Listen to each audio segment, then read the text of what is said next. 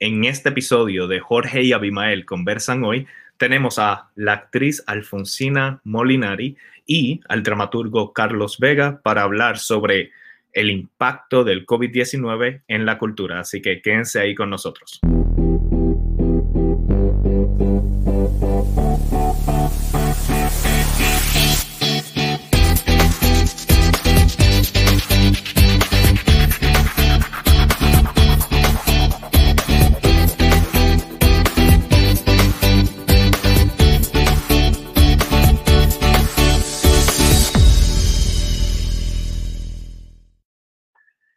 Bueno, bienvenidos a un nuevo episodio de Jorge y Abimael Conversan Hoy, tu programa digital donde la diáspora conversa con el pueblo de Puerto Rico.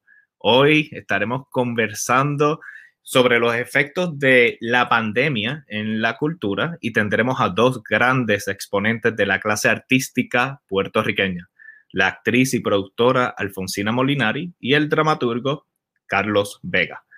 Les recordamos que todos los domingos aquí desde la diáspora, a la una de la tarde hora de Los Ángeles y cuatro de la tarde hora de Puerto Rico, estaremos en vivo discutiendo temas de interés social con invitados desde la isla y internacional e internacionalmente. Para no perderte ninguno de estos episodios, no te olvides de seguirnos en nuestros canales de video en Facebook y en YouTube y por supuesto de darle a la campanita para recibir las notificaciones. También, si prefieres escuchar nuestro programa en el formato de audio, simplemente buscas a Jorge y Abimael Conversan Hoy en tu plataforma de podcast preferida. Bueno, desde finales del pasado año 2019, hemos comenzado, ah, se ha comenzado a dar una pandemia a nivel mundial y esto ha afectado diferentes reglones de nuestra sociedad y bueno, la clase artística no es la excepción. Así que antes de entrar de lleno al tema y de darle la bienvenida a nuestros invitados, primero tengo que presentar al coproductor y coanfitrión que me acompaña todos los domingos en este programa, el escritor y activista social Abimael Acosta, que lo voy a poner en pantalla ahora mismo. ¿Cómo estamos, Abimael? Bien, ¿y tú, Jorge? ¿Cómo estás? Muy bien, muy bien. Me, ah, me comentabas antes de entrar en vivo que te habían hecho unas peticiones a través de mensajerías por el chat. Cuéntame un poquito sobre eso. Sí, eh, mira, he recibido varios mensajes de personas que ven Jorge y Abimael conversan hoy, eh, que me pidieron que comentara aquí sobre un conteo, si así lo podemos llamar, que yo llevo a través de mis redes sociales desde los días que han pasado desde el asesinato de Alexa. Eh, yo me di a la tarea de contar diariamente eh, cuántos días van pasando desde que Alexa fue asesinada y no ha sucedido nada, no se detuvo la investigación, aparentemente no se ha vuelto a hablar del asunto y cuando dejamos de hablar de los issues es que los issues se olvidan y desaparecen. Por eso es que yo he usado mis redes sociales para eso. Hoy se cumplen 168 días desde la muerte de Alexa.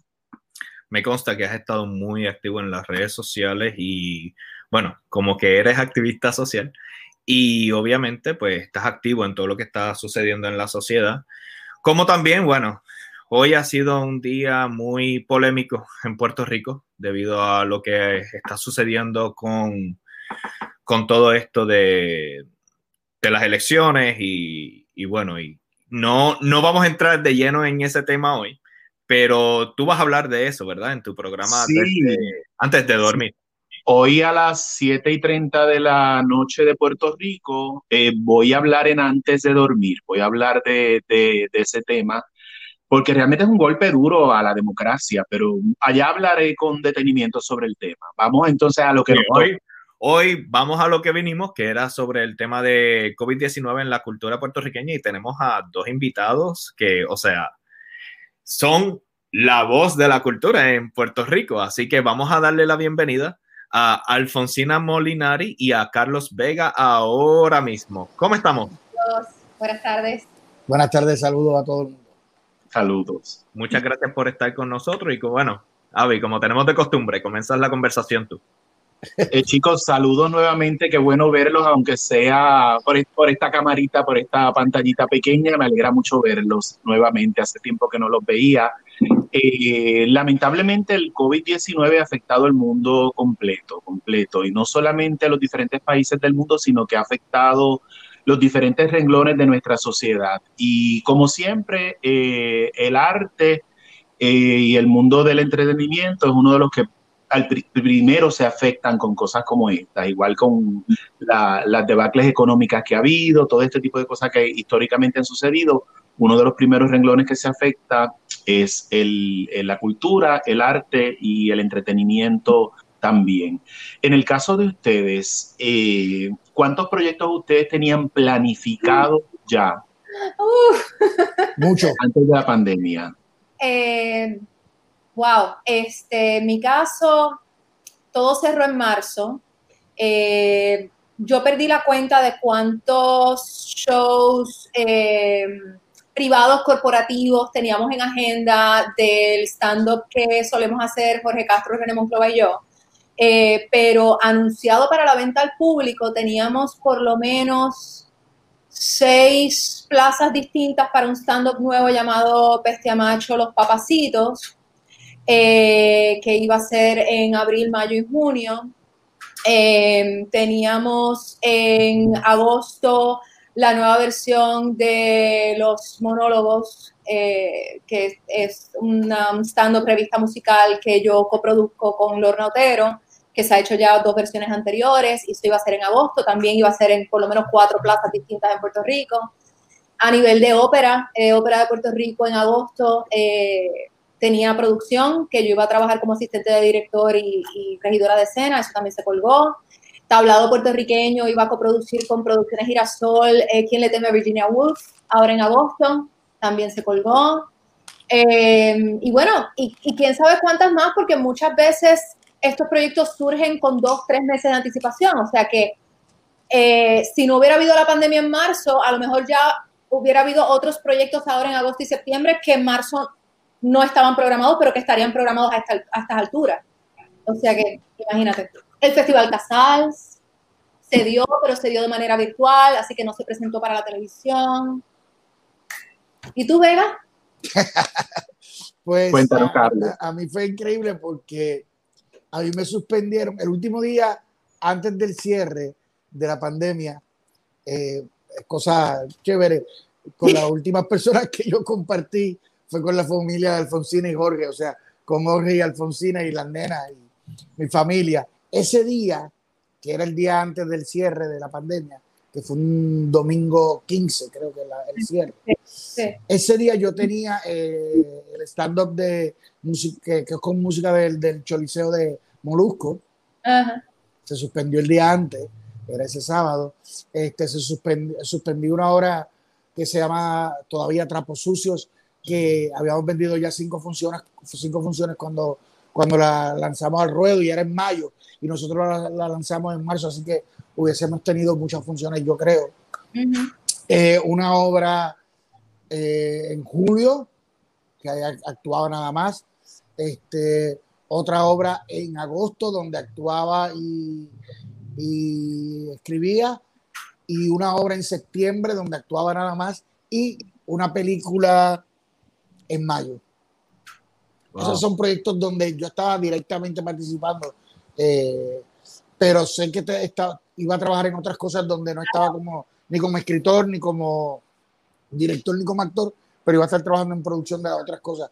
Así que te puedo hablar como mínimo de marzo al día de hoy, aunque suene mucho, pero ustedes saben cómo los artistas puertorriqueños, todo lo que tenemos que hacer para sobrevivir, este, como 10 o 12 proyectos, de verdad, sí Carlos, eh, cuando dices que ya tenías, eh, que ya se habían vendido cinco funciones, ¿era funciones anteriores a la pandemia o que ya estas estaban prevendidas? Eh, cuando lanzamos a, la venta, por ejemplo, sacamos el spot hoy por las redes y abrimos la boletería, en tres días vendimos esas cinco funciones.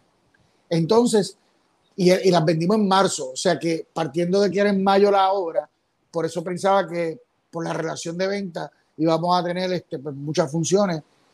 Y todavía al sol de hoy, eh, Bellas Artes, eh, eh, pues nos movieron de espacio, de, de, fecha. Me imagino que Alfonsina también debe haber pasado por eso. Pero yo muy realmente y siendo muy realista, no pienso que en el 2020 tengamos teatro. Muy doloroso para mí. Yo, yo estoy de acuerdo. Eh, las producciones nuestras primero se pospusieron de mayo para agosto, septiembre, y ahora que vimos que en agosto, septiembre tampoco se van a poder hacer, ya, como quien dice, nos dimos por vencido por lo que queda del año.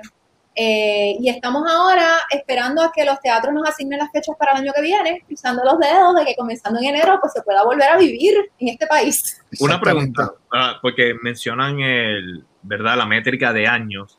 Anualmente, en promedio, ¿cuántas producciones ustedes hacían? Son muchas, porque lo que sucede, eh, y, y, voy a compartir esta información también para beneficio de todos los que nos están escuchando de otras partes del mundo, eh, que no sepan, en Puerto Rico el teatro eh, es, es bien efímero. O sea, aquí se hace una producción de teatro exitosísima que puede estar dos fines de semana. Y puede ser una producción muy exitosa, todo vendido, una producción, como, dice, como decimos aquí, con todos los powers, con toda la escenografía, música, lo que sea, y está sus seis funciones, dos fines de semana, y eso fue un éxito, se acabó y vamos para la próxima. No es como en muchas otras ciudades del mundo que una vez una producción es exitosa pueden estar meses. Entonces eso es bueno y malo. Es malísimo económicamente, se lo podrán imaginar, pero es buenísimo artísticamente, porque nosotros trabajamos muchos proyectos al año no estamos haciendo el mismo personaje ocho veces a la semana por meses y meses y meses, sino que trabajamos uno en enero y estamos en otro en marzo y a veces estamos ensayando tres producciones a la vez. Para sobrevivir, para, para poder vivir de lo que nos gusta. ¿cierto? Y económicamente es horrible, pero no sé si es horrible. Vega, artísticamente es delicioso. A mí, a mí me encanta. Artísticamente lo es, pero por ejemplo, mira, tú traes esto a colación y a, y a, a mí me dio, cuando yo vi la última producción de ustedes, a lo mejor fue de las últimas, El Fantasma, el fantasma fue la, ¿sí? ¿La última? Enero. A mí me dio, pero mira, yo, yo salía de un, no, no, pude verla en la totalidad, pero yo salía de un ensayo en Bellas Artes y me, me metí por como nosotros hacemos por un huequito y cuando a mí me dio mucha pena, cuando vi todo aquel trabajo de producción y de escenografía y de montaje, sabía que ese fin de semana se acababa y ustedes habían estrenado del anterior.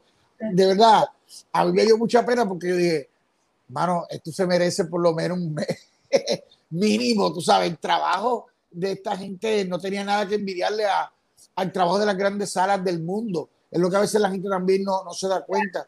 Nosotros trabajamos muchas producciones, como dice Alfonsina, pero no por eso deja, dejamos de competir en calidad con las grandes salas del mundo como, unas, como Buenos Aires, Madrid, Nueva York, Londres. Oye, allá hay otra cantidad de dinero, muchos de estos lugares, pero se asombraría gran parte de, del mundo si viniera a Puerto Rico a ver teatro, porque en tan poco tiempo nosotros hacemos maravilla, porque no tenemos el teatro humeante. Abimael y Jorge ambos han, son, han actuado en Puerto Rico y saben, lo tenemos tres días antes, dos días antes. Entonces, los productores hacen maravilla y los escenógrafos en este país. Es importante que señalen eso porque nosotros tenemos mucho público eh, mixto, no es solamente puertorriqueño, eh, y probablemente desconocen ese detalle, que bueno que Alfonsina eh, lo haya traído, sobre todo también el elemento de que en muchos de estos países, eh, incluido Estados Unidos, los ensayos se pagan, es como si fuera un trabajo full time, hay eh, planes médicos, hay la gente poncha como si fuera era un trabajo, eh, tienes todos los beneficios que se tienen en, en un trabajo tradicional con una corporación o con el gobierno que en Puerto Rico no se da. Pero de eso vamos a hablar con más detenimiento durante la entrevista, porque eso es otro aspecto que quiero que... Me gustaría mencionar, Abimael, que en Desde el Arte, en tu programa Desde el Arte, Héctor Rivera había mencionado precisamente lo mismo. Uh -huh. Y como la calidad actoral en Puerto Rico no tiene nada que envidiarle a nadie en ninguna parte del mundo, precisamente porque al haber tantos obstáculos para llevar tantas obras de teatro de tanta de tan buena calidad, pues eso crea unas destrezas en el actor que son envidiables. Sí, una vez yo escuché una entrevista de una señora actriz puertorriqueña que se llama Johanna Rosalí, que a lo mejor la conocen, eh, y ella mencionó en esa entrevista, sí, ella mencionó en esa entrevista que Helen Mirren tenía una gran carrera pero en el teatro eh, las oportunidades que tenía eran eh, menos y por tiempos más prolongados. En cambio, en Puerto Rico, un actor probablemente de menos edad tiene la oportunidad de hacer más obras de teatro, lo que obviamente es un, un taller maravilloso, ¿verdad? Pero eso es maravilloso desde el punto de vista artístico. El problema es el punto de vista económico, que es uno de los que nosotros queremos enfocarnos hoy porque no se vive por amor al arte, eso es una cosa que la gente debe entender, se vive con amor al arte, pero no por amor al arte y es un dato que es importante señalar. Eh, Ivonne Cole también nos ha hablado de eso en, Desde el Arte, Marlon Moreno desde Colombia también nos ha hablado de cómo en, estos eh, diferentes países eh, el teatro dura más tiempo, no es como en Puerto Rico, que con suerte son dos fines de semana. Alfonsina, eh, en tu caso en particular sé que han estado produciendo también teatro que viaja fuera de Puerto Rico eh, ¿tenían funciones programadas en los Estados Unidos? Teníamos, sí, este, lo que hacemos fuera de Puerto Rico hasta el momento han sido los shows de stand-up. Todavía no hemos llevado una obra de teatro como tal. Eh, que sé que otros compañeros, de hecho, no sé si Vega sí ha viajado. Creo que sí, que Carlos también. He hecho mucha en Orlando y, bueno, Termina tu, Alfa. Bueno, nada, el, punto es que nosotros hasta el momento todavía no hemos llevado una producción completa, pero sí hemos viajado bastante con los shows de stand-up, con distintos shows de stand-up. Eh, y ahora, durante estos meses, teníamos eh, cuatro funciones programadas. Todavía no se habían puesto a la venta, o sea que no hubo, gracias a Dios, no hubo ese pues esa problemática de estarse comunicando con el público, de devolverle el dinero, de no saber entonces cuándo se van a hacer. Gracias a Dios no se habían puesto a la venta todavía, pero sí estaban bajo contrato para hacerse cuatro funciones en Texas. Y vamos a ir a cuatro ciudades diferentes en Texas en julio. Obviamente a Texas no vamos a ir. Eh, no vamos a viajar a ningún lado este, pronto, eh, anytime soon, pero mucho menos a Texas porque las cosas allí están más crispy que acá, este, lamentablemente. Así que todo eso también ha tenido que paralizarse en todo eso. Nosotros teníamos funciones de los trapos sucios, ya teníamos fechas y todo en, eh, en, un teatro, teníamos dos fechas en un teatro en Orlando y teníamos eh, una fecha en Boston, porque después del huracán María nosotros dimos una gira con el stand-up de Molusco por allá, por nueve ciudades y abrimos como que algunos espacios, algunas salas eh, y, hemos viajado bastante con obras de, la compañía hacia allá, pero de Trapos Sucios teníamos ya dos fechas para un teatro en Orlando y, una fecha en Boston, que obviamente tampoco va a pasar este 2020. Sí, no, eh, definitivamente. Eh, yo tenía una producción que se iba a presentar en Off Broadway, primero era en mayo de este año, Luego se movía a noviembre y la última comunicación que tuve es que en mayo del 2021. Así que por el momento, eh, obviamente, eh, va a ser bien difícil que el teatro se vuelva a presentar. Eh, pero básicamente nos hemos enfocado en, en, la conversación en este momento de lo que ha pasado luego de la pandemia, ¿verdad? Pero también es bueno poner en, en contexto a Puerto Rico, sobre todo para las personas que nos están viendo internacionalmente, cómo era la actividad cultural antes de la pandemia. Ya ustedes nos explicaron a nosotros que artísticamente ustedes estaban muy activos y tenían muchos proyectos eh, dentro de la canasta listos para, para empezar a, o cocinar, a terminar de cocinarlo o, sacarlo ya del horno, ¿verdad?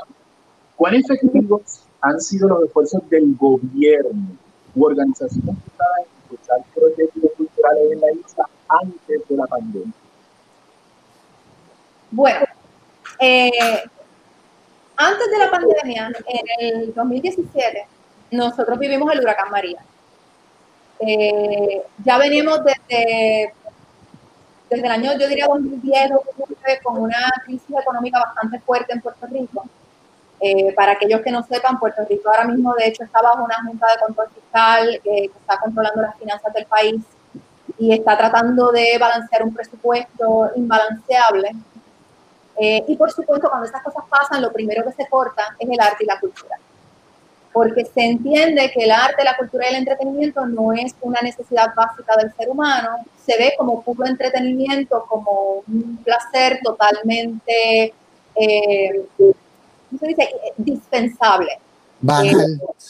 exacto. No se entiende que el arte, la cultura y el entretenimiento es una necesidad psicológica del ser humano para poder vivir y ser feliz. Pero bueno, entonces, además de esa crisis fiscal, pues viene el huracán María, así que nosotros tuvimos como nuestro ensayo general para esto que estamos viviendo ahora de la pandemia, lo tuvimos en el 2017 cuando viene el huracán María, en que el país entero se queda sin luz y toda la programación teatral del país se cancela por fácil cuatro o cinco meses porque o los teatros no tenían luz o la gente no tenía luz y por ende no tenían las facilidades, el dinero, las ganas este, para, para ir a ver teatro, pero principalmente porque los propios teatros estaban sin luz.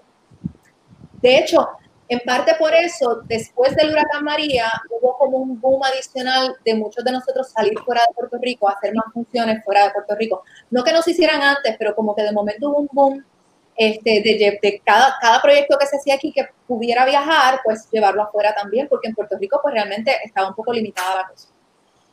Entonces, pues si le sumamos eso a la crisis fiscal que hay y a que el gobierno pues no está muy entusiasmado a la idea de darle fondos a la cultura, pues lo que ha sucedido es que el teatro que está sobreviviendo es el teatro que sea súper mercadeable, es el teatro para las masas.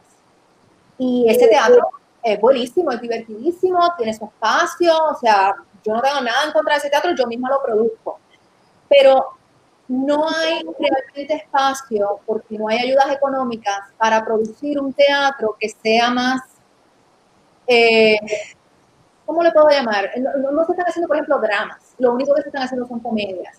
Las comedias, ni clásicos. Ni clásicos. No se está haciendo un teatro, no se puede hacer un teatro que no se pueda pagar con la boletería. Eh, toda la vida en todos los países de primer mundo ha habido espacio para un teatro que no se puede pagar con la boletería, que se paga en parte con la boletería, en parte con subvenciones, auspicios, ya sea de entidades privadas o del gobierno, porque se entiende que tiene un gran valor cultural y que hay que ofrecerlo. Mire, el Metropolitan Opera House no se paga con la boletería. O sea, ninguna, ninguna, eh, el Globe Theater en Inglaterra no se paga con la boletería hay un dinero de boletería, pero hay un dinero gubernamental, hay un dinero de entidades privadas. Pues ese tipo de teatro en Puerto Rico ya prácticamente no se está haciendo porque como no hay dinero de entidades privadas, prácticamente, bueno, quiero decir que no hay ninguno, pero prácticamente no hay dinero de entidades privadas eh, que quieran invertir en algo que no sea para las masas, porque para las masas siempre hay oficio. ¿no? Mm. está tratando de vender su producto y eso yo no lo critico. Pero un dinero que sea para un producto que no sea para las masas, pues prácticamente no lo hay. Entonces, pues no se puede hacer porque no se puede copiar. Y ahí pues está sufriendo un poco la calidad del teatro, y no me refiero a que el teatro para más no sea de calidad, me refiero a la calidad en cuanto a la variedad de teatro que se puede ofrecer. Las producciones de ópera son las que más se han visto afectadas, las de escuela, las de drama, las de los clásicos. Eh, el Festival de Teatro Puertorriqueño es prácticamente inexistente. Eh, el Festival de Teatro Internacional, yo no sé ni siquiera si se hizo el año pasado, Vega, tú me dices, pero esa es la situación que estamos viviendo de teatro en Puerto Rico. Lo único que, se puede hacer son comedias y cosas ya esos, ya esos festivales de teatro se habían visto afectados por los recortes presupuestarios al área de, cultura del país. Sí, es correcto. Aquí, aportando lo que dice Alfonsina, es que, mira, nunca ha habido una política pública del gobierno eh, dirigida al teatro como tal. Eh, esto puede sonar un poco duro, pero es que hace poco leí, lo tengo en la cabeza, eh, cuando hablo de una política pública al teatro eh, del gobierno, no, no, es muchas veces los gobiernos de turno dicen que están ayudando al teatro y es porque ayudan específicamente a unos productores. A unos productores que en su medida, pues como el país, este país es bastante político, pues obviamente hay productores que son de un partido, hay productores que son de otro, y dependiendo del gobierno que esté o el partido que esté al mando, pues cada productor de, ese, de esos dos partidos pues se benefician. Yo cuando hablo referente a una, a, a una política pública, es que a mí me parece increíble todavía hoy tener actores y actrices, ancianos y ancianas todavía trabajando o todavía no teniendo un lugar donde vivir. Todo eso, eso es lo que yo parto de que deberíamos tener política pública contra, eh, a favor del teatro. Eh, es doloroso porque yo veo un montón de países donde eso sucede, con menos dinero y con menos fondos. Partiendo de ahí, pues obviamente eh, nunca el teatro ha sido un proyecto de gobierno, porque no sé si les asusta, me parece increíble que a los gobiernos les asuste que su pueblo sea un pueblo educado e inteligente, me, atemoriza eso mucho, pero busco razones por las cuales el gobierno no apoya el teatro, ¿entiendes? Y, entre las contestaciones en mi mediana inteligencia que me doy es esa. Este, la empresa es privada y, y apoyo a lo que dice Alfonsina. Yo trabajo y hago ese teatro comercial y masivo que hay. Es con el que yo sobrevivo. Pero me muero de ganas de hacer otro tipo de teatro. Y lo intento una vez al año y es doloroso para mí saberlo que me voy a escogotar desde el día cero. Porque voy a para que los amigos internacionales entiendan que vamos a perder dinero desde el día cero. Porque no para nosotros es perder dinero. Saber que vamos a perder dinero desde el día cero, pero nuestras ganas y nuestro respeto por mantener vivo de alguna manera ese otro tipo de teatro, porque es lo que dice Alfonsina, el teatro masivo o el teatro de vodevil o el teatro de la comedia populacha no es que sea malo. Es que en Puerto Rico lo que pasa es que no hemos, hemos perdido el espacio del otro teatro. Si ambos convergieran y, y fuera una simbiosis donde hay este teatro y está el otro, sería maravilloso. ¿Tú sabes? Entonces, nos duele, me duele a mí. Y ustedes saben que yo trabajo con uno de los mayores influencers del país pero yo no estoy de acuerdo con que las empresas privadas sigan a, su producto para promocionar un producto tenga que ver con los views o con los likes. Es bien doloroso eso. Y, es bien sufrido. Y créanme que a mí me conviene en cierta medida esto. Eso porque trabajo con él, con esta persona que es uno de los influencers mayores del país. Pero eso no quiere decir que yo me agrade del todo eso. Porque yo no vengo de ese mundo. Yo no pertenezco a ese mundo. Eh, eh, entonces, es doloroso desde adentro yo ver que alguien te diga cuántos likes tiene esta, este actor. Y, yo le diga, pues, por cada cosa que pone, por cada estatus que pone, pues tiene 5 mil. No, no, no, no es viable, no es venta. O cuántos seguidores tiene esta persona en Instagram. Pues tiene 20 mil. Ah, es un nano influencer, todavía no influ Tienen nombres, tú sabes. Es un nano influencer, todavía no es un influencer. Y yo decir, pero me caso en nada, tú sabes.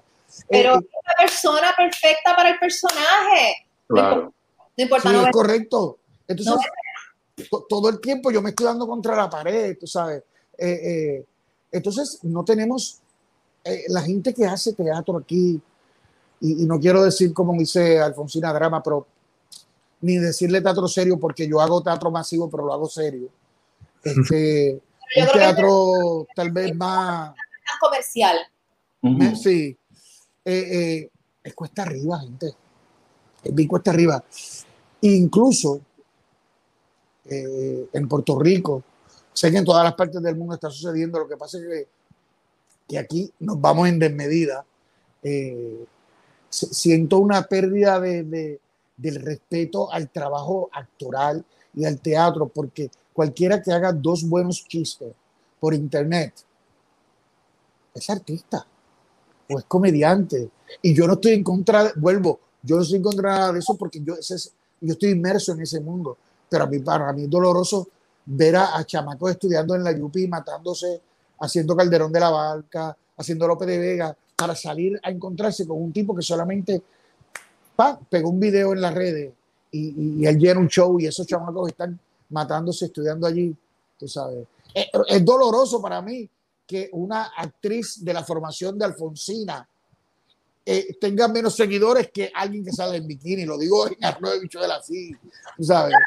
Y, que, que, que en una discusión de una película digan, no, pero Alfonsina es tremenda actriz, mira la preparación que tiene y digan, sí, pero esta que sale en bikini tiene 50 mil seguidores y Alfonsina tiene 20.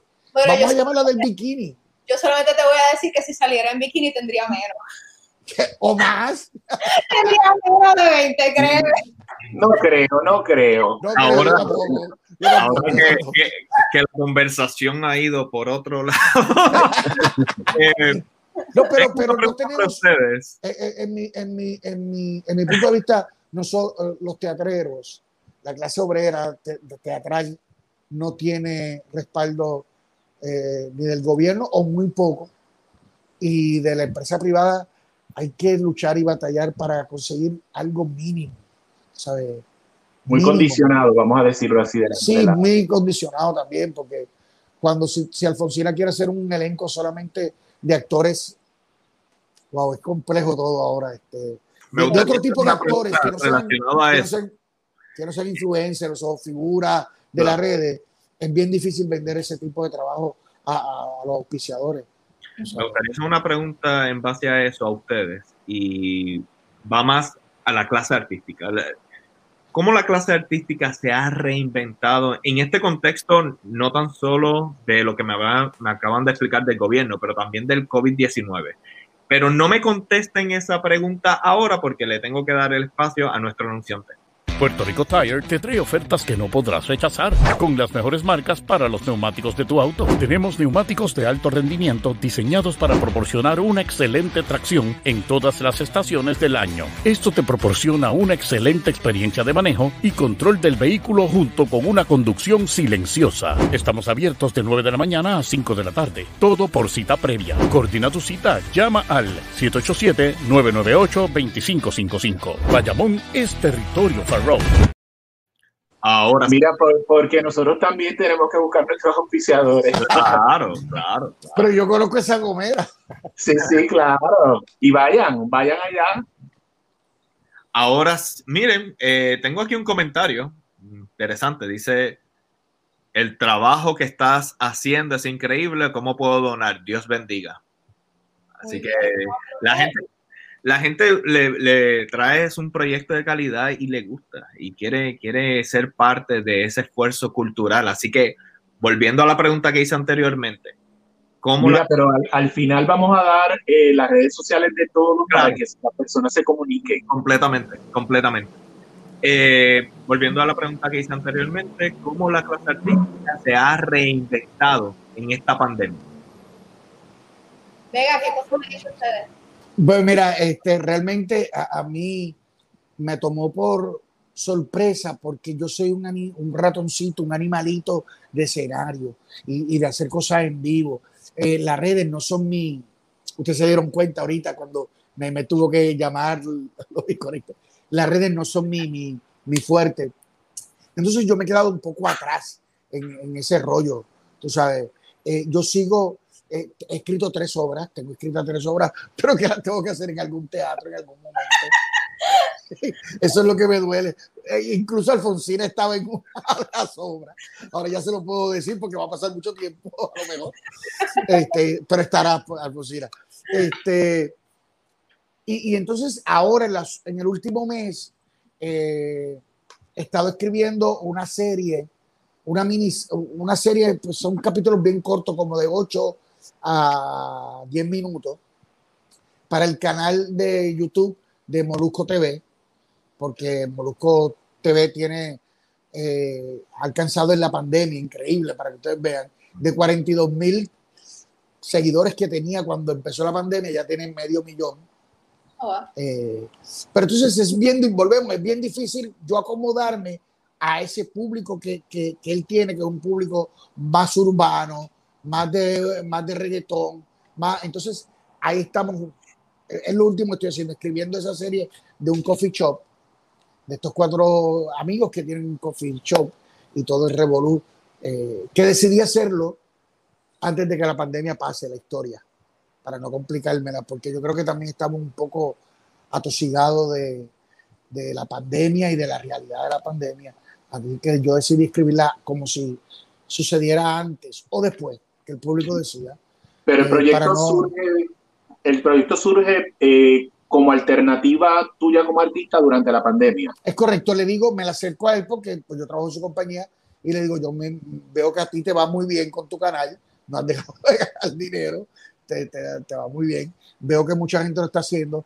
A, mí el teatro virtual lo he pensado y lo he repensado, todavía no logro conectarlo. No, yo apoyo todo el que lo, el que lo hace, yo lo apoyo y hasta el final yo creo que Abimael ha visto mi discurso de, de, mi, de mi Facebook. O sea, para mí lo importante es que todos los, que, que, todo el mundo haga lo que tenga que hacer. Yo todavía no he conectado eso, pero en esta desesperación me la acerco y digo, mira, ¿hay alguna manera de que yo pueda hacer esta serie por tu canal, buscar auspiciadores, ya que tu canal es una buena plataforma de venta? Y, pues ya, ya llevo, empezamos, ya grabamos el primero y hay escrito cinco, así que vamos por ahí, esa es lo más. Y eh, algo, yo no pertenezco mucho a ese, a ese medio, pero eh, cuando se abrió la cuarentena, lo que me ha resuelto es eh, un documental que hice y, un personaje de una película. Algo que ese es mi, fuerte ahí, tú sabes. Pero pues me ha resuelto bastante. Alfonsina. Pues mira, en casa ok, nosotros, nosotros en casa hemos tenido mucha suerte porque Jorge, mi marido, para el que no lo sabe, estoy casada con Jorge Castro, que es también actor. ¿De verdad? Sí, hace ya, ¿cuánto? Seis años. eh, tenemos dos nenas. Eh, Jorge Castro es un actor puertorriqueño eh, de una gran carrera tanto en teatro como en cine y televisión para las personas que nos estén viendo que no sean puertorriqueñas. Y entonces, gracias a Dios, pues Jorge no ha dejado de trabajar en la pandemia porque él tiene desde hace un año eh, programa de radio, el Morning Club de Magic, eh, todos los días de lunes a viernes, por las mañanas, y tiene además el programa de televisión de Raymond y sus amigos en Telemundo, que aunque cesó por aproximadamente un mes cuando primero vino la cuarentena, pues ya volvieron a, a trabajar y están trabajando tomando sus medidas de precaución. Gracias a Dios no ha habido ningún problema y siguen trabajando. O sea que a nivel económico, pues gracias a Dios la casa pues no, no ha tenido grandes crisis. A nivel eh, de satisfacción artística, pues es crisis, porque pues yo no he podido realmente producir nada, eh, no he podido trabajar en prácticamente nada, eh, he podido sí grabar locución, yo, yo también soy locutora y he podido grabar locuciones porque tenemos como grabarlas aquí en la casa, así que eso se ha podido mantener sí pude hacer la grabación de la presentación de unos conciertos eh, para Culturarte de Puerto Rico que se habían grabado en los últimos años, pero no se había hecho la presentación para televisión y se están editando y se van a pasar por WIPR próximamente. Eh, ¿Y qué más? Y entonces, como bien dice Vega, pues nosotros no somos realmente los más metidos en las redes sociales del mundo, pero hemos aprovechado la pandemia para tratar de meterle un poquito más de ganas a eso. Y hay un proyecto que no empezó por la pandemia, porque de hecho empezó antes, eh, el primer segmento lo hicimos en febrero, eh, que se titula De Madre, que es un proyecto que Jorge y yo queríamos hacer hace tiempo en las redes, que es un espacio de desahogo para hablar de asuntos de maternidad y obviamente pues de paternidad también, porque le está envuelta. Eh, y estamos en Instagram, estamos en Facebook y el segmento se transmite todos los lunes en el Morning Club de Nayo. Y a eso pues le hemos metido, como hemos tenido más tiempo y lo grabamos aquí desde casa, pues eh, le hemos metido más ganas, estamos haciendo más videos para las redes, nos estamos comunicando con, con la gente a través de, Instagram y de Facebook y del programa de radio. Y eso pues me ha mantenido un poquito más activa, haciendo algo, haciendo mis investigaciones para hacer cada segmento, etcétera. Pero por lo demás, todo lo que sea eh, proyectos de teatro, yo lo he paralizado porque la idea de hacerlo virtual, que es algo que mucha gente está haciendo y lo celebro, eh, no lo critico. Eh, simplemente no es algo que a nosotros nos, nos llama tanto la atención. Eh, precisamente por, porque lo que más se presta para ese, creo yo, que lo que más se presta para hacer esas presentaciones virtuales son shows como tipo stand-up. Y Jorge y René, y yo también, entendemos que nos hace demasiada falta el público para hacer stand-up. Cuando las cosas parecía que estaban mejorando en Puerto Rico y se empezó a abrir, eh, estábamos ya por la tercera etapa o la cuarta etapa y se pensaba que se iba a poder empezar a tener personas en los teatros aunque fuese a menos del 50% de la capacidad de la sala, sí empezamos a hacer acercamientos para ver si hacíamos alguna función para un público muy reducido que además se grabara para transmitirla virtualmente, pero tener público allí y tener ese feedback de la gente. Eh, pero entonces todo eso se canceló nuevamente porque se tuvimos que virar para atrás y entrar en unas restricciones más severas nuevamente. y la verdad es que sin público no, no lo queremos hacer, nos sentiríamos muy raros. No, tengo que decir que, que aplaudo y celebro al que lo hace porque no sé cómo lo hace. No sé cómo hacen stand-up. Yo tampoco. ¿Verdad?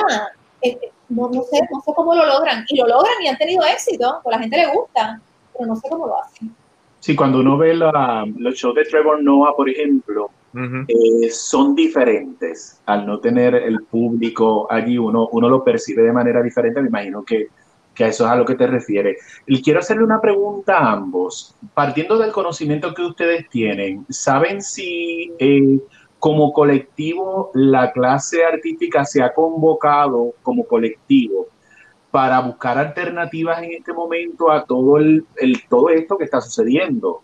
Sí, Sí, eh, sé de varios compañeros que se han unido, que han trabajado mucho, que han tenido muchas reuniones virtuales y que formaron un documento muy completo con unas propuestas para el gobierno y para los teatros para que nos permitieran abrir con unos protocolos muy específicos.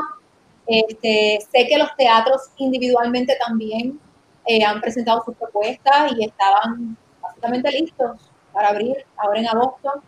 Este, sí, los compañeros sí se han unido eh, para, para, hacer un plan. Lo que pasa es que nos echaron para atrás.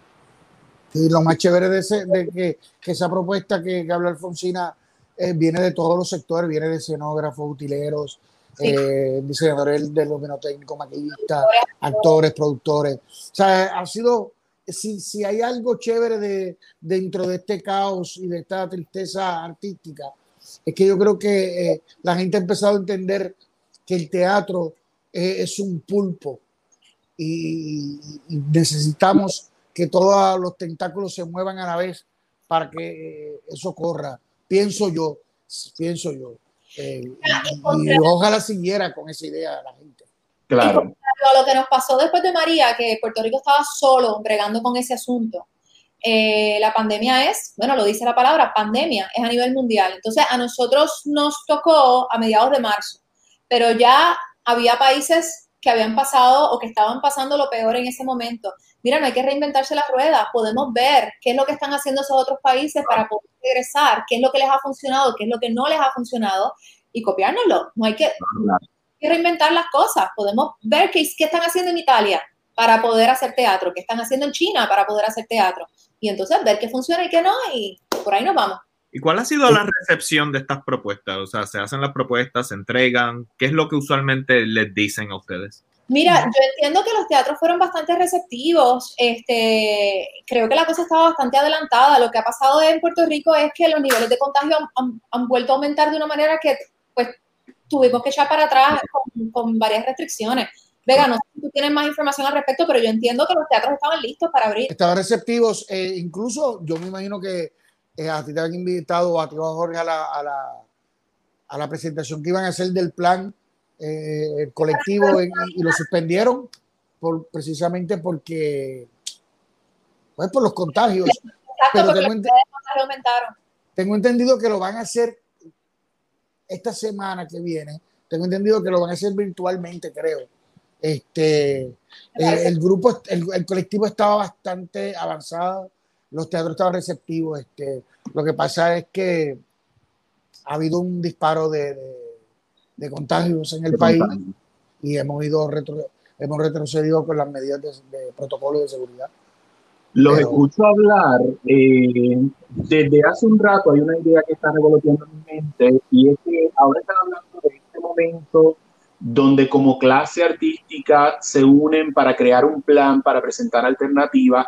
Hablamos anteriormente del, pues de que a diferencia de otros países donde los artistas tienen unas seguridades para el futuro, como mencionó Carlos, de cuando lleguen a la vejez, de la vivienda y de to todo este tipo de cosas.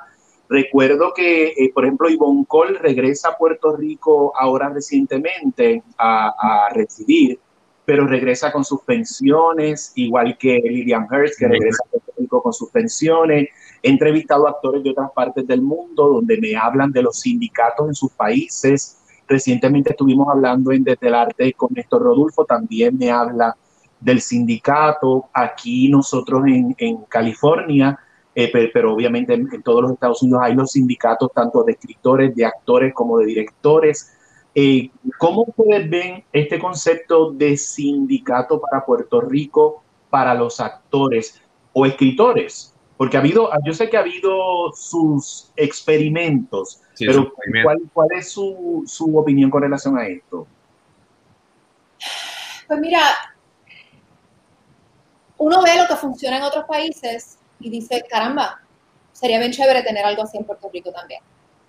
Este, por otro lado, te digo que desde mi, desde mi eh, perspectiva, porque yo empecé a trabajar a los 11 años y soy hija de actriz y de director de teatro, eh, yo crecí entendiendo que yo tenía que formar mi propio retiro, que yo tenía que como contratista independiente, eh, si yo no trabajo no como, no hay vacaciones, no hay días de enfermedad, este, y tengo que organizarme económicamente para tener mi propio retiro. Eh, igual que un pintor, eh, igual que un diseñador de moda, este, pero sí te confieso que uno ve en otros países estas uniones que, que, funcionan, que no solamente para el retiro, que protegen los salarios, que los salarios sean justos, que los salarios sean equitativos, porque, porque a uno le pagan más que al otro, sea, ¿en base a qué? Este, que, condiciones de trabajo.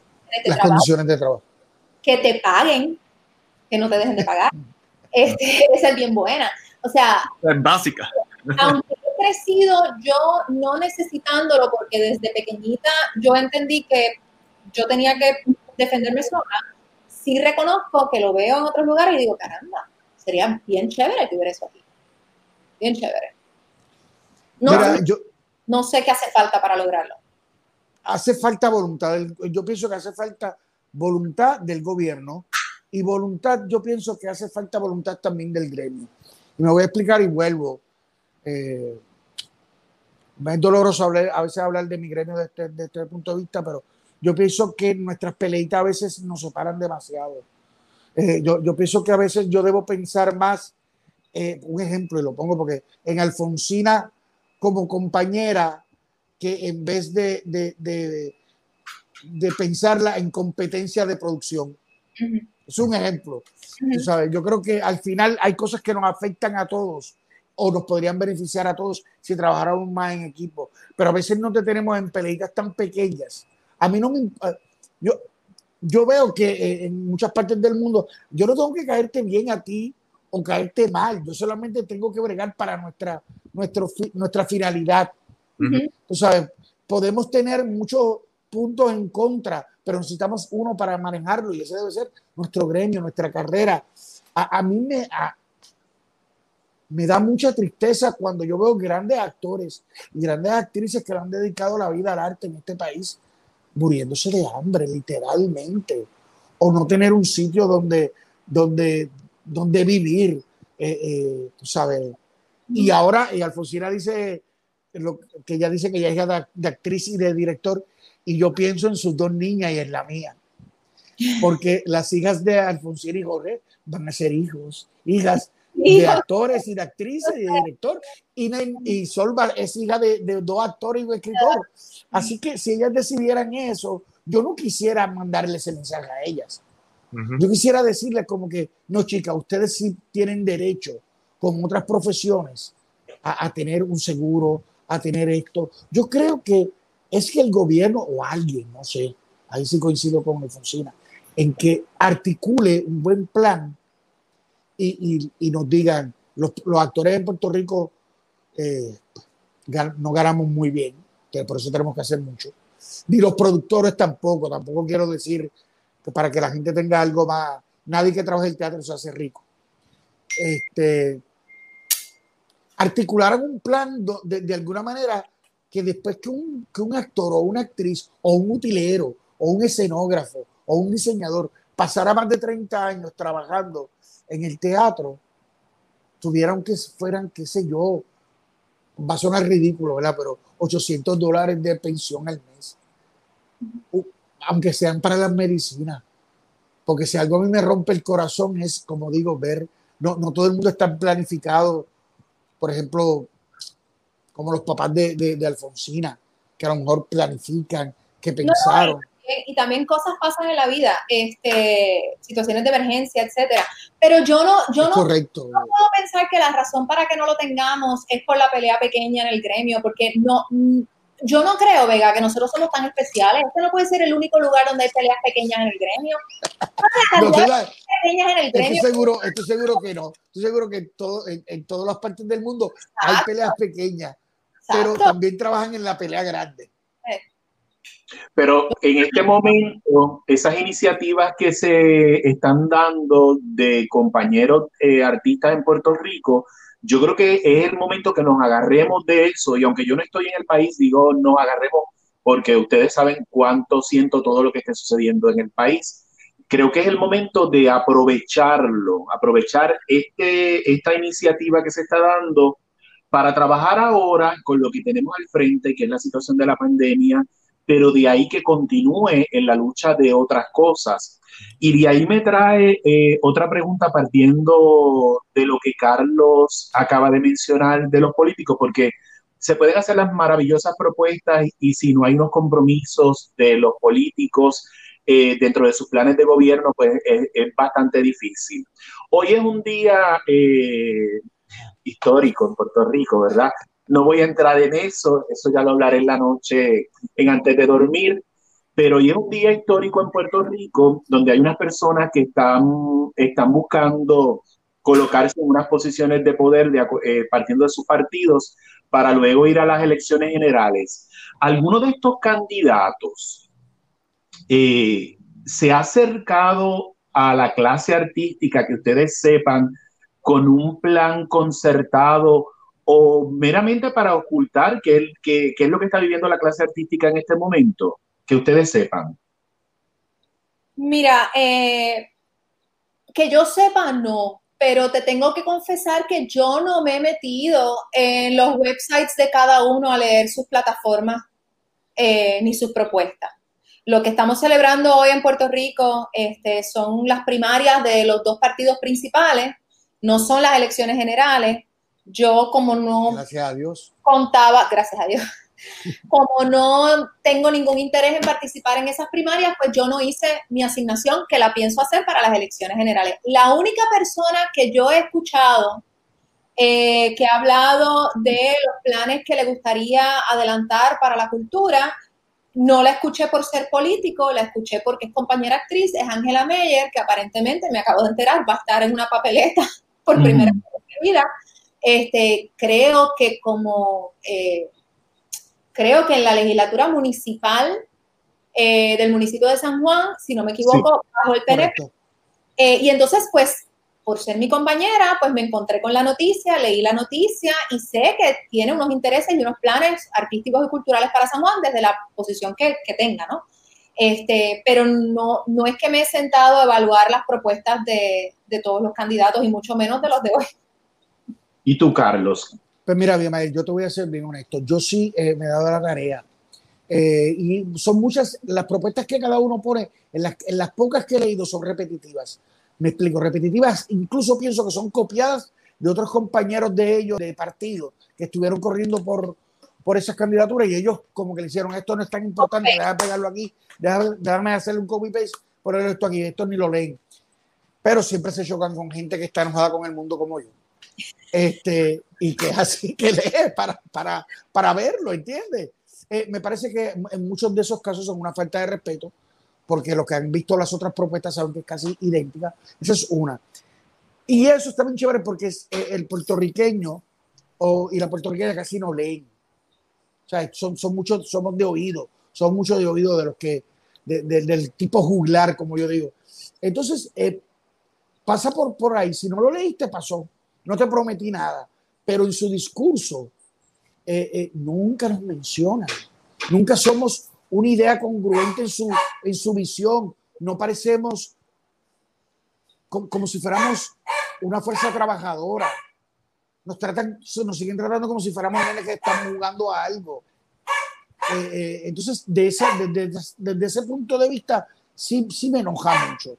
Sí me molesta de que no nos tomen presente. Somos gente seria, somos gente que pagamos contribuciones, somos gente que nos quitan el 10%, somos gente que pagamos patente municipal y 20 cosas más que, que a lo mejor este... El IBU de los boletos. El, IBU de los boletos. O sea, nosotros, un montón de dinero, un montón. Nosotros contribuimos mucho, porque eso cada vez que yo escribo algo en mis redes y viene eh, alguien a decirme, ah, porque es que ustedes, los actores, yo tengo que aclararle, y la inmensa mayoría de los actores y actrices o la gente de teatro, nos rehusamos a, vivir del gobierno, a, que no somos mantenidos, o sea, no jugamos a eso, nos las pasamos mal muchas veces ahí a sudor, eh, y, y, que no nos tomen en serio con unas propuestas serias, me sigue enojando mucho, ¿entiendes?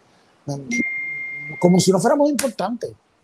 Ahora tú traes, traes, un punto importante eh, que es la ayuda del gobierno. Voy a entrar a eso ya mismo, pero antes eh, quisiera a los compañeros artistas de Puerto Rico que nos estén viendo que pertenezcan a los dos partidos principales en los cuales hoy hay primarias, básicamente, que son el PPD y el PNP. Como les dieron una semana ahora de, de descanso, ¿verdad? Para que la próxima semana vayan a votar, es lo último que leí sería bueno que en este momento hicieran su asignación. En este momento hicieran su asignación y miren quién tiene propuestas reales para usted, para que entonces usted vote eh, conscientemente de esas personas que lo defienden. Eso es una asignación que le doy a mis compañeros artistas allá en Puerto Rico porque le, le aplazaron la asignación por una semana. Pero, algunos, algunos, Veneno, déjame limpiarlo aquí. Quisiera, añadir, quisiera añadirle a Abimael, aún a los que nos están viendo que no sean artistas, pero que les importe el arte y la cultura en su país, pues también tienen la misma asignación, porque no se trata solo de defender nuestras habichuelas, se trata de que queremos un mejor país. Correcto. Y, la los artistas, como, qué bueno, qué bueno que Carlos lo menciona y Alfonsina, la parte de todo lo que pagan y contribuyen al erario público porque en ocasiones veo en las redes sociales y tengo que amarrarme las manos para no comentar, ¿verdad? Eh, como se habla del artista como mantenido, ¿verdad? Y tengo que amarrarme las manos porque mi mamá se pone bien mala cuando yo comento y la gente me ataca, pero bueno, me amarro las manos, he aprendido a amarrarme las manos cuando veo esos comentarios. Volviendo a la parte de las eh, ayudas del gobierno, ustedes como personas que contribuyen, los artistas que contribuyen al erario público de muchas maneras, pagando patentes, pagando IVU, rindiendo planillas y pagando contribuciones, eh, a diferencia de las personas que trabajan eh, en lo que llamamos 9 to 5, eh, trabajos tradicionales, de, en Puerto Rico no es 9 to 5, sería 8, 8 a 4. Eh, si, lo llevamos así, o a veces hasta tres. En, en el caso de, de, ustedes, ¿a qué ayudas del gobierno durante este momento ustedes han tenido acceso? Partiendo de que son artistas y no cumplen quizá con algunos requisitos que cumple otra gente. Como contratistas independientes. Como contratistas independientes. Sí, pero este, por primera vez nos han permitido este, recibir ayudas por desempleo. Nosotros, como no somos empleados, no cotizamos al seguro de desempleo este, y bajo circunstancias normales eh, no, no podríamos solicitar desempleo, pero esta vez, este, por instrucciones del gobierno federal, pues sí se nos permitió, no sé si todo el mundo lo ha logrado conseguir, pero sé de muchos compañeros que sí han podido recibir un dinero por desempleo, además de las ayudas que le han enviado a todo el mundo, la, los 1.200 que enviaron al principio, nuestro, exacto, los estímulos. Este, o sea que por lo menos eh, esta vez pues nos han tratado de una manera bastante equitativa en ese sentido.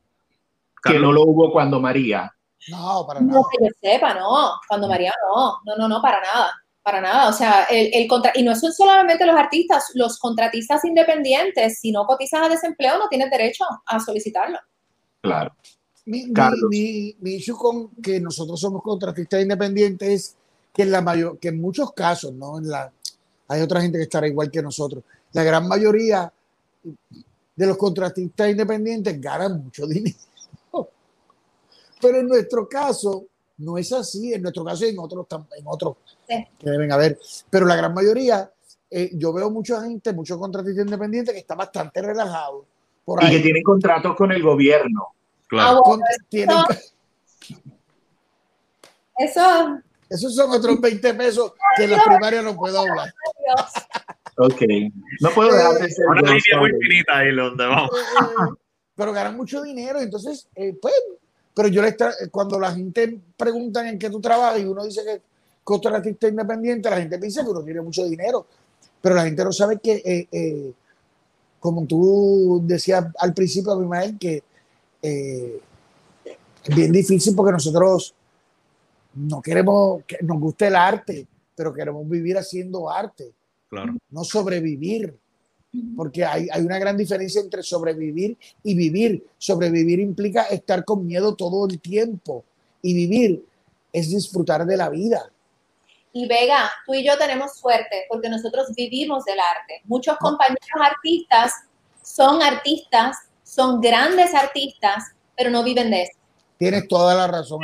Viven trabajando en una oficina, viven de mesero, viven este, como carpintero, viven Tienes toda la razón.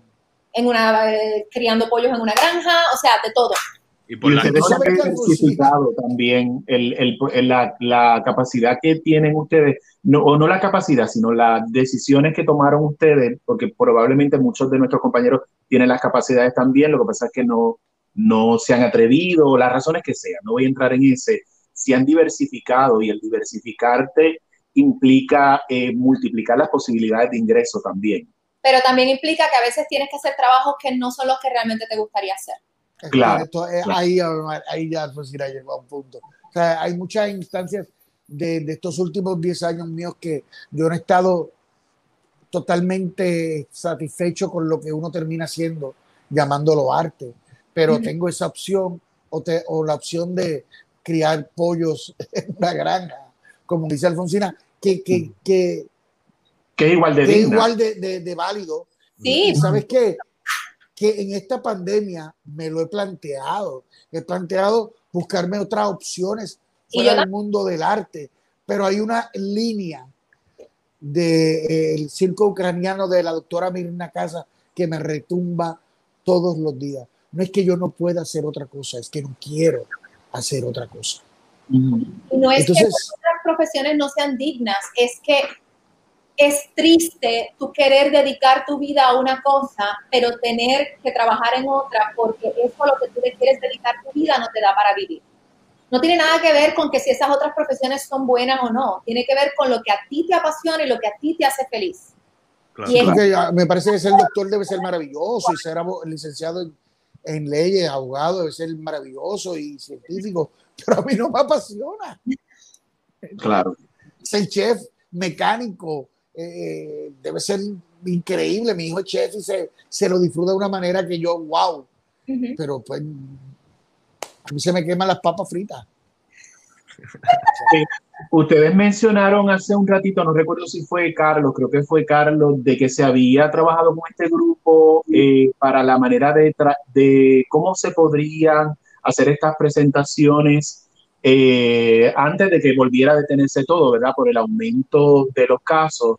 ¿Podrías comentarnos un poquito sobre esos protocolos que se hablaron? Porque a lo mejor pueden ser los que se tomen eh, cuando esto se normalice, si esa palabra todavía tiene un significado. Sí.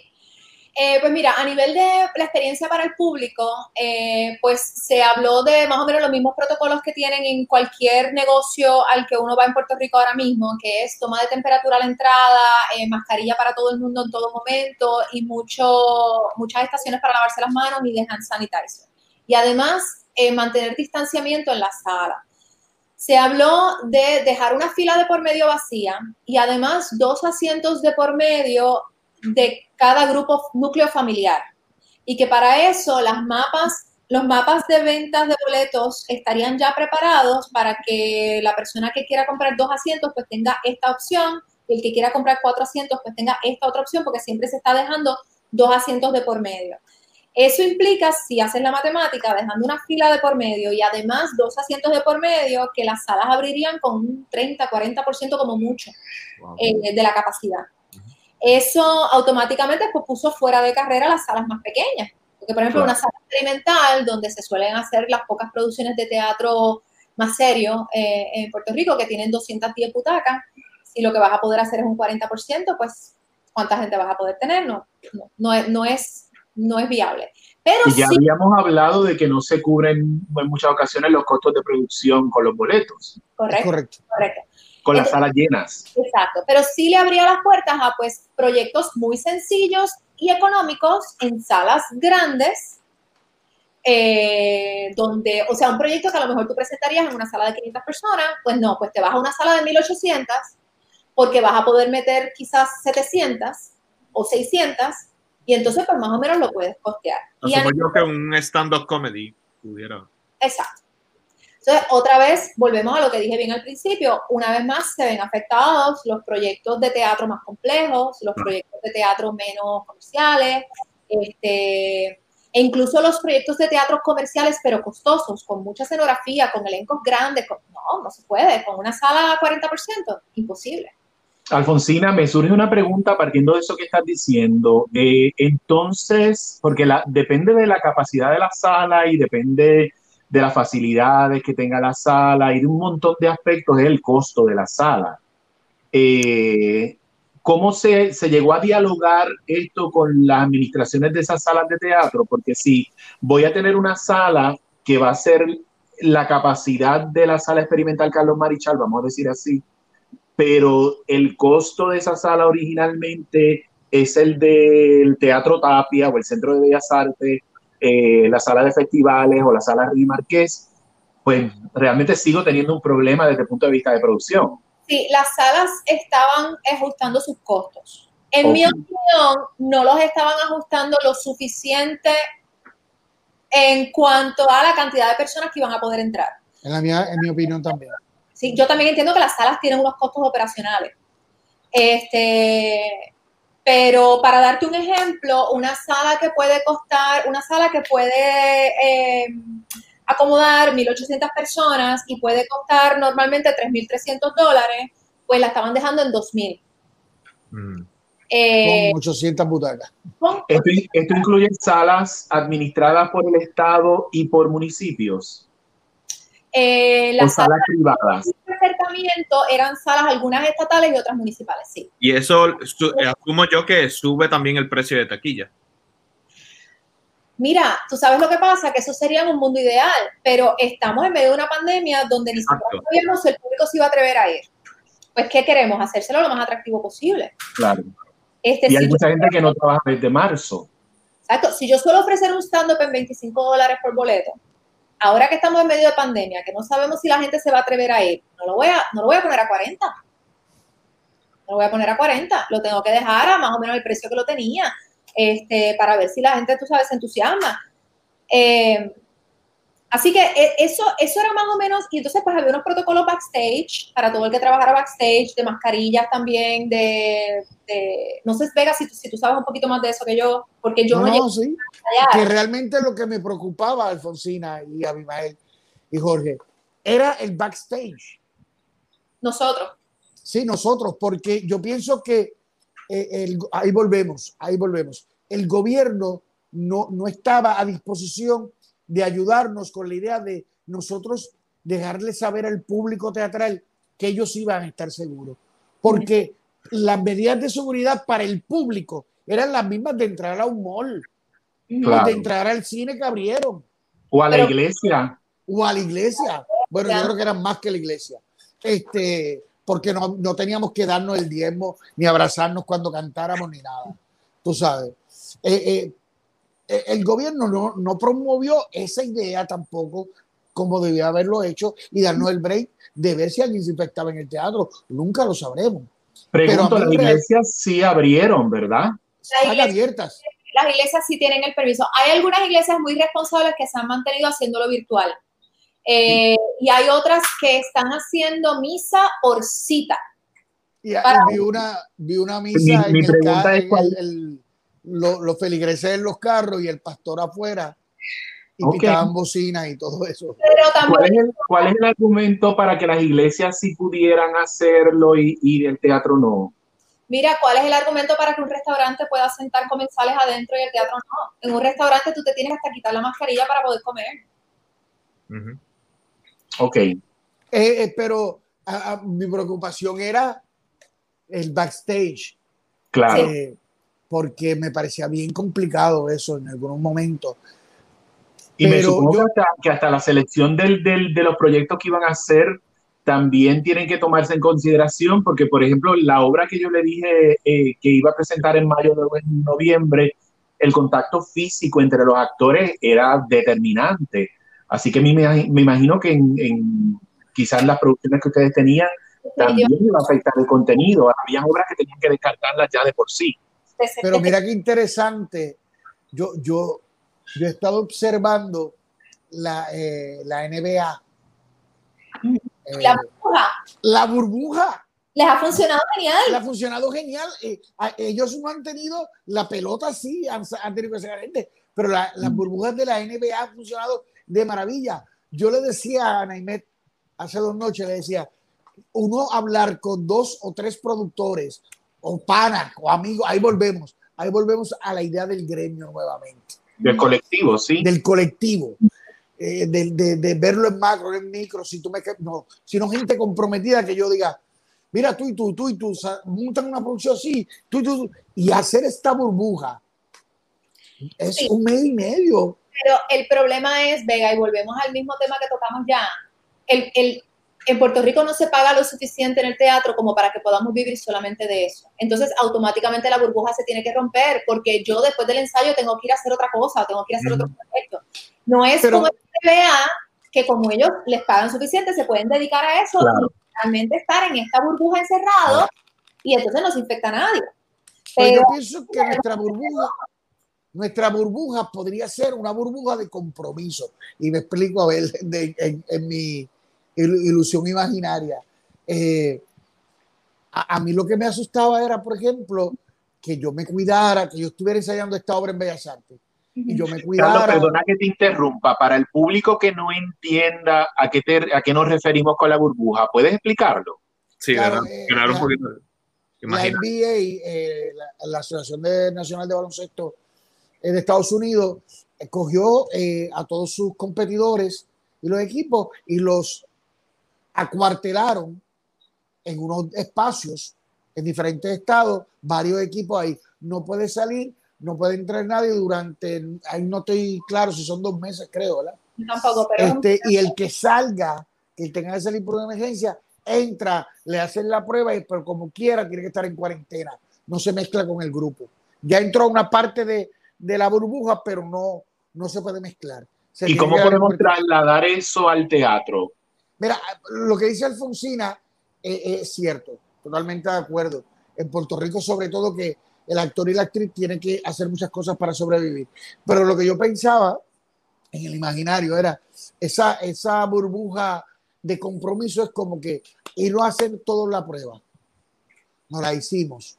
Y durante ese mes, tú estar bien consciente de que no te puedes ir a pariciar, de que no te puedes ir a guiar con otra gente, ir a hacer tus trabajos como lo estamos haciendo mucho ahora con la mascarilla y con todas las cosas y volver y cada dos semanas o Prueba. cada semana y media hacerte de nuevo la prueba.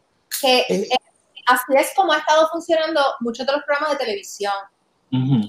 Eh, Por ejemplo, yo hablo del que más sé, que es el de Ajá. Santiago, porque mi esposo trabaja ahí. Eh, Tony Mojena les ha estado haciendo, les ha estado mandando a hacer la prueba cada dos semanas aproximadamente. Eso no va a garantizar que no haya un contagio, pero sí puede ayudar a evitar un brote. Es correcto. Ese contagio se detecta lo más rápido posible. Este, pero entonces ahora, porque aquí vivimos en Macondo, este, ahora en Puerto Rico están escaseando las pruebas de nuevo. Y yo trabajo en un canal de televisión y básicamente esa es la manera que se hace. Eh, todos los días tenemos que tomarnos la temperatura, todos los días, todos los días nos hacen una pequeña entrevistita antes de entrar, de qué- sentiste ayer, si te síntomas y montones de cosas, y luego dentro del estudio de televisión también se toman otras precauciones. Sí. Me gustaría hacer una pregunta hablando de alternativas. Y es que ustedes mencionaron unos puntos que a mí, o sea, me retumban en la cabeza, que es obviamente el miedo de las personas por la situación de la pandemia, el miedo relacionado a dinero. O sea, hay un montón de personas que todavía no han recibido dinero de desempleo, las filas han sido, bueno, descomunales, las salas están más costosas y, bueno, eso crea el reto a su vez de no poder aumentar el dinero de la taquilla. Entonces, hablando así de alternativas, recientemente en la obra de Broadway Hamilton sacó su versión streaming de la obra teatral. ¿Existe la posibilidad de que en Puerto Rico se pueda crear este tipo de alternativas? ¿Cuán rentable puede ser ese proyecto desde el punto de vista de inversión y ganancia? Mira, eh, sí, y de hecho se está haciendo. Este, ya desde bien al principio de la pandemia hubo, ay, no me acuerdo cuál fue la compañía de producción que transmitió eh, algunos de sus proyectos teatrales, no sé si fue y no había luz. No había luz. Yo creo que sí, que ellos transmitieron este, gratis, de hecho, lo hicieron gratis. Este, siguiendo el ejemplo de muchas compañías a través del mundo que lo han estado haciendo gratis. Eh, eh, recientemente, Angela Meyer y su compañero Gilo comenzaron un servicio de streaming que se llama Gilo TV, eh, donde están empezando a hacer cosas en teatro. Yo no diría que son obras de teatro, eh, pero ellos están tratando de hacer cosas en un teatro, grabarlo con cámaras para a hacer el streaming yo como productora y los Notero, que hemos hecho cosas juntas, tenemos ya grabadas algunas obras de teatro que hicimos en años pasados, que las grabamos simplemente para récord. Eh, y hemos considerado eh, transmitirlas. Lo que a mí me frena es hacerlo ahora, grabar ahora para transmitirlo, porque habría que hacerlo sin público. Y eso de hacer teatro sin público, para mí no es teatro, es televisión. Y no es televisión, es mejor hacer una serie de internet. Exacto. De hecho, es interesante el punto que, que, trae Alfonsina, porque el mismo Hamilton fue una obra ya que se había grabado desde hace tiempo y se escucha al público, se escuchan las risas y bueno, eso siempre le da cierto tipo de... Energía. A la gente, la gente piensa, el público quizás no sabe o se le olvida que ellos son parte de la producción porque la energía que el público da es parte de la experiencia teatral. Jamás ni es nunca. Una experiencia. público. ¿Consideran, es, crucial. ¿Consideran ustedes que los medios digitales de alguna manera u otra han ayudado a cautivar una audiencia nueva hacia el teatro y aún en medio de esta pandemia? Hacia el teatro, yo pienso que no. No, hacia el teatro. Yo pienso que, que han surgido otras ideas para los artistas pero para el teatro como tal no pienso. Y, me duele mucho porque el teatro es el arte, uno, es el arte más viejo de, de, de esta historia que llamamos existencia, tú sabes. Eh, yo creo que si no hubiera existido como institución, todos nosotros en algún momento de nuestra existencia actuamos. Así que yo siento que es como un arte tan viejo que está ahí tanto. Y yo creo que que esta vez, partiendo de algo que dijo Alfonsina hace poco, cuando pasó lo de María, eh, tal vez eh, la gente de teatro nos sentíamos un poco adolorida y, como, pero como que había la opción de escapar a, soltar un poco ese aire del teatro en otros espacios. Pero ahora, ser una pandemia, eh, a veces te llega a la mente que un arte tan viejo puede transformarse y cambiar y dejar de ser lo que fue hasta hace poco, no te deja de dar un poco de tristeza, ¿entiendes? Porque no es a nivel ya de tu micro, sino es a nivel del macro. Eh, eh, ver este Broadway cerrado, wow, este, los teatros de Madrid, de Buenos Aires. Yo creo que otra gran diferencia a lo que vivimos después de María versus lo que estamos viviendo ahora es que después de María todos estábamos claros de que tan pronto se pudiera físicamente, tan pronto el teatro tuviera luz, íbamos a montar algo, lo que fuera, y que llegaría el que pudiera. Ahora hay mucha duda y yo no sé si, yo no creo que yo estoy sola en este sentimiento, nosotros, nosotros le tenemos mucho respeto a nuestro público y le tenemos mucho respeto a nuestros seguidores en las redes. Eh, y, y, a mí me da miedo ser irresponsable. A mí me daría, a mí me preocuparía mucho montar una producción y que alguien vaya y se contagie. Claro. Eh, me sentiría, me sentiría, me sentiría horrible, me sentiría muy mal. Este, y entonces, pues, hay esa duda de, ok, estamos listos, no estamos listos, los protocolos, pero realmente será seguro. Eh, de hecho, nosotros íbamos a empezar, lo primero que nosotros íbamos a hacer en julio, que se canceló, eh, después que ya pensábamos que habíamos pasado lo peor del coronavirus, era, iba a ser al aire libre. Íbamos a hacer un proyecto de stand-up, pero iba a ser al aire libre primero, pensando que es más seguro todavía. Eh, pero claro, al aire libre entonces es un tipo de teatro muy específico. Este, volvemos a lo mismo, seguimos, seguimos eliminando todo ese teatro serio que, queremos hacer. Este, pero e, era lo primero que íbamos a hacer precisamente por ese, ese, ese miedo y ese respeto al público de, que queremos que estén lo más seguros posible. Entonces no sé cómo vamos a saber. Es interesante lo que mencionas, porque aquí en California, Abimael, eh, creo que tú y yo hemos asistido a Shakespeare in the Park. Y eso básicamente está parado, porque hay un conglomerado de muchas personas. Igual en Nueva York. Yo siento, Alfonsina, eh, eh, cuando en la oficina nos sentamos un día a hablar de, las posibilidades, créeme que eh, Jorge Molusco y yo y otros elementos de, producción entendíamos, teníamos ese mismo miedo, que nuestra producción alguien se, se contagiara.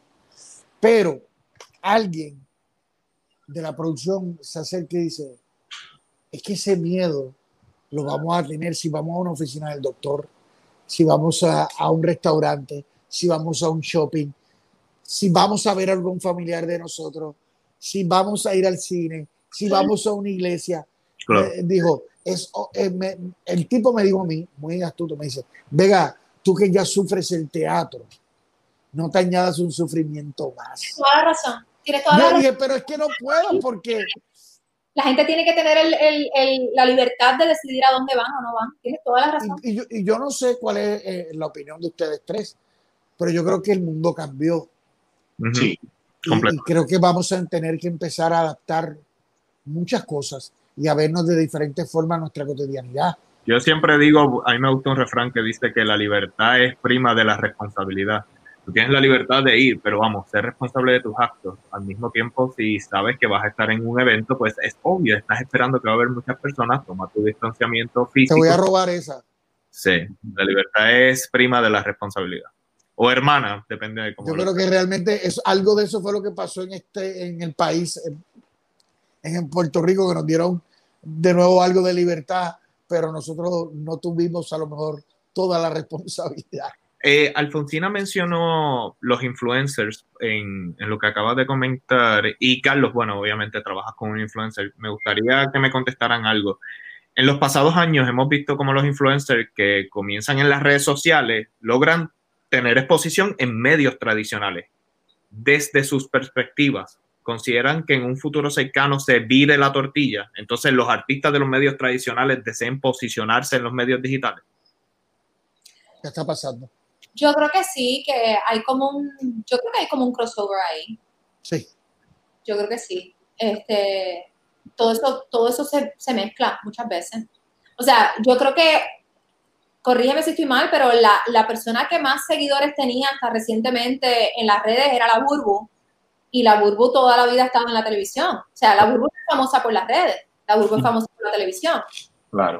Este, eh, hago esa pregunta, realmente esa, pregunta lo hago un poquito más de antesala como tal a la pregunta de que en esta pandemia ha provocado que las personas se inclinen a crear proyectos digitales. O sea, obviamente, esto es un ejemplo.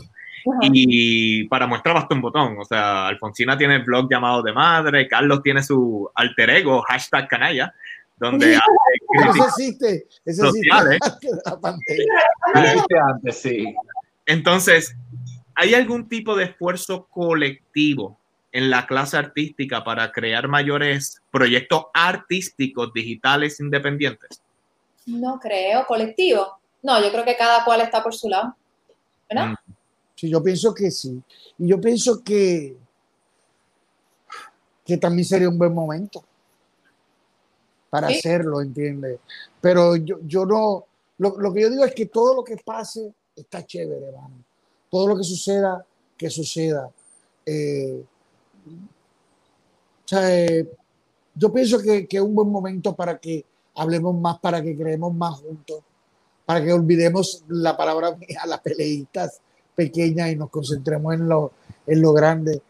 Eh, yo creo que así se podían lograr muchas cosas porque de verdad ustedes dos saben, Alfonsina porque sigue haciéndolo acá, ustedes lo siguen haciendo allá, pero ustedes saben cuánto talento hay en este país. O sea, eh, yo, yo cada día me asombro cuando veo cosas y cuando descubro cosas y cuando redescubro a gente también. Porque a, a, veces tú trabajas con esta persona, pasa tiempo y se te olvida. Y cuando la vuelves a ver, dices, wow, que mucho talento hay aquí. Que... Entonces yo pienso que, que, es un buen momento también para que la gente haga alianzas.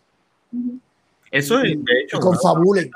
Una, una, de las metas de Jorge y Abimael conversan hoy es esa conversación de la gente de la diáspora con las raíces puertorriqueñas, la gente en Puerto Rico, en diferentes renglones, obviamente también en, en el renglón artístico que me parece genial lo que ustedes están, están planteando en el... Yo creo que estamos en un momento, eh, los escucho hablar y eh, estoy fascinado de conversar con ustedes, contentísimo de que se haya dado esta conversación y a la misma vez eh, me abre la mente a lo que llevo diciendo hace un ratito, ya dentro de poco, confiemos que sea dentro de poco, se va a comenzar a hablar del proceso de recuperación eh, recuperación en todos los niveles y una de las más importantes para que nuestra sociedad pueda seguir funcionando es la recuperación económica. Eh, todas estas iniciativas individuales que se están haciendo, sería bueno que todos esos artistas puertorriqueños, y me refiero a los artistas porque hoy el tema principalmente ha sido dirigido hacia la clase artística, pero esto aplica a, a cualquier otra persona que me pueda estar escuchando, se unan se unan para trabajar con alternativas y no solo con alternativas, sino con reclamos. Estamos en un año eleccionario. Eso es sumamente importante, los reclamos, para que en el momento que vengamos a hablar de recuperación económica, esa recuperación económica sea inclusiva. Y no nos olvidemos que los artistas no solamente nos entretienen, nos ayudan a pasar la pandemia encerrados en nuestra casa de una mejor manera, sino que los artistas son ciudadanos también que contribuyen económicamente a la sociedad. Así que me gustaría que esto fuera como una chispita para que piensen en eso, piensen en esos eh, candidatos que el domingo que viene van a estar ahí, que luego van a estar en una elección general. ¿Cuáles son esos candidatos que están haciendo lo que tienen que hacer para que nos podamos recuperar eventualmente económicamente y que no nos dejen a los artistas afuera. Eh, eh, noté que se estaban sonriendo Carlos y Alfonsina. No sé si quieren añadir algo. No, no hay más nada que decir. nada, somos felices en el primer mundo. Muy bien. Lo que podríamos añadir es que no nos olvidemos del verano del 19 y si el verano del 20 no ha sido más caliente todavía ha sido por la pandemia, pero eh, esos, los candidatos, los que sean, van a tener que estarse bien derechitos. Siempre podemos tener un invierno del 2021. Oh, sí. Claro, claro que sí. Yo, yo simplemente hago un llamado a que la gente ejerza el pensamiento crítico, que sean libres pensadores, analicen el mundo que los rodea y obviamente tomen sus decisiones en base a lo que están viendo. Así Chicos, gracias. A ustedes. A ustedes, de verdad que ha sido un honor eh, estar aquí con ustedes y verlo, aunque sean esas camaritas a todos, de verdad que ha sido muy grato. Sobre todo, sobre todo un domingo con esta revolú allá afuera, claro. es un oasis. Sí. Cuando pase la pandemia nos vamos a ver y nos vamos a abrazar. Así será. Es una promesa, así será. Vale, bueno, cuídense mucho. Un abrazo. Una conversación necesaria que teníamos que tener, especialmente con todo esto que está sucediendo en, con, con las primarias, especialmente porque a la gente se le olvida que el teatro es esa, esa memoria y esa conciencia del pueblo. Y, y, convertir al artista en ser humano. Yo creo que eso es sumamente importante. El concepto de artista se históricamente se ha idealizado y nos olvidamos que el artista tiene unas necesidades eh, como las tiene cualquier otro eh, trabajador eh, y bajo circunstancias como estas se afectan también y están en, muchas ocasiones en desventaja. Alfonsina eh, trae su experiencia personal como ella fue educada para eso. Eh, me consta porque conozco a Johanna de, muchos años y sé que es una mujer muy brillante y supo invertir también eh, para su futuro, porque de esa manera es que lo tenemos que ver como una inversión para nuestro futuro pero esa no es la realidad necesariamente de todos los artistas y a veces la gente piensa que porque ve a una persona en la televisión, porque la ve en el cine, porque la ve en el teatro, la escucha en la radio, esa persona tiene su vida económica resuelta porque es artista y los artistas son ricos y famosos. Eh, los artistas son personas con las mismas necesidades que tenemos cada uno de nosotros, no importa la labor que realicemos y por lo tanto es importante eh, bajo circunstancias de crisis y de emergencia como esta, también estar pendientes de este sector de nuestra población y sobre todo de nuestros artistas viejos que no tienen eh, necesariamente el retiro que tienen otras personas cuando cumplen los 65 años y deciden retirarse. Así mismo es, así mismo es. Bueno, hoy es un día histórico, como hemos eh, venido hablando durante esta conversación. Y tú vas a tener hoy un videito caliente. ¿Dónde la gente te puede conseguir para que vean ese videito? Sí, ese videito va a ser esta noche a las 7 y 30 de la noche de Puerto Rico. Yo creo que eso ya mismo, ¿verdad? Dentro de un rato, a las 7 y 30 de la noche de Puerto Rico, usted entra en arroba Abimael Acosta Writer, Abimael Acosta escritor, Jorge lo va a poner por ahí, ¿verdad? Eh, y ahí a las 7 y 30 de la noche usted puede entrar y voy a hablar del el proceso eh, que se está dando histórico en Puerto Rico. Y cuando digo histórico es porque realmente es histórico. No había sucedido una cosa como la que sucedió hoy. Y eso es importante hablarlo, desmenuzarlo, de construirlo para que lo podamos entender. Y como dije en el programa, nos acaban de regalar una oportunidad sobre todo a los que tienen el derecho al voto en el Partido Popular Democrático, en el Partido Nuevo Progresista, que son donde principalmente están las primarias, y el disque plebiscito, bueno, pero vamos, nos están regalando una oportunidad para durante una semana nosotros pensar nuevamente en ese voto que íbamos a emitir, partiendo de todas esas cosas que están sucediendo, pero no voy a seguir hablando de eso ahora Síganme, arroba Abimael Costa, writer. Y esta noche a las 7 y 30, ahí sí que voy a hablar de eso. Y vengo calientito. Muy bien, muy bien. Bueno, si quieren ser auspiciadores de Jorge y Abimael Conversan Hoy, simplemente nos pueden enviar un correo electrónico a Jorge y Abimael Conversan Hoy a gmail.com. Ya como pueden ver, ahí está la dirección en pantalla para que, bueno, puedan auspiciarse. También quiero anunciar que, como ustedes saben, eh, soy fundador de la agencia Ríos Red y somos tu solución digital. Necesitas ayuda en ya sea que tengas proyectos digitales o ya sea que tengas dudas y necesites educación sobre qué hacer en medio de esta pandemia con la cuestión digital. Para eso estamos. Ahí abajo en la descripción estoy dejando el enlace para que puedas ver todas nuestras plataformas. Y como había mencionado al principio, también estamos en el formato podcast. Así que si te gustó esta, esta entrevista, simplemente ve a cualquiera de las plataformas que aparecen allá abajo y nos pueden escuchar las otras entrevistas que hemos hecho con políticos, líderes comunitarios, ahora con artistas. Y de esa manera, si estás paseando el perrito, nos puedes escuchar y no tienes que, eres versátil, puedes hacer varias cosas a la vez.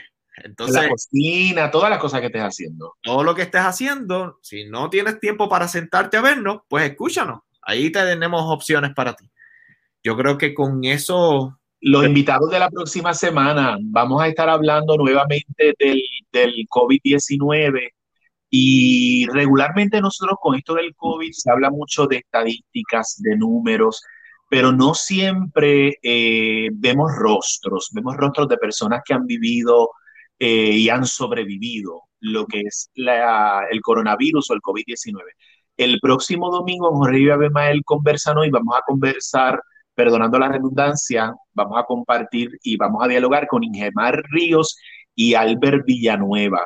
Este fue un caso que cobró mucha notoriedad en Puerto Rico porque Albert Villanueva es policía y dada pues la responsabilidad de su trabajo se contagió y luego su esposa eh, Ingermar Ríos se contagió. Nosotros vamos a hablar con ellos para que de primera mano conozcamos lo que es pasar por la experiencia de contagiarte con el, con el virus y sobrevivir a ello, para que estemos claros de que esto es real. Esa gente que dicen que eso no es real, Ingemar Ríos y Albert Villanueva van a, dar su testimonio aquí la próxima semana. Genial, genial. Bueno, sin nada más que decir, mi gente, muchas gracias por su sintonía. Ya sea que lo hayas visto en vivo o lo veas en el futuro. Gracias por escucharnos. Y nos vemos el próximo domingo en otro episodio de Jorge y Abimael Conversan Hoy.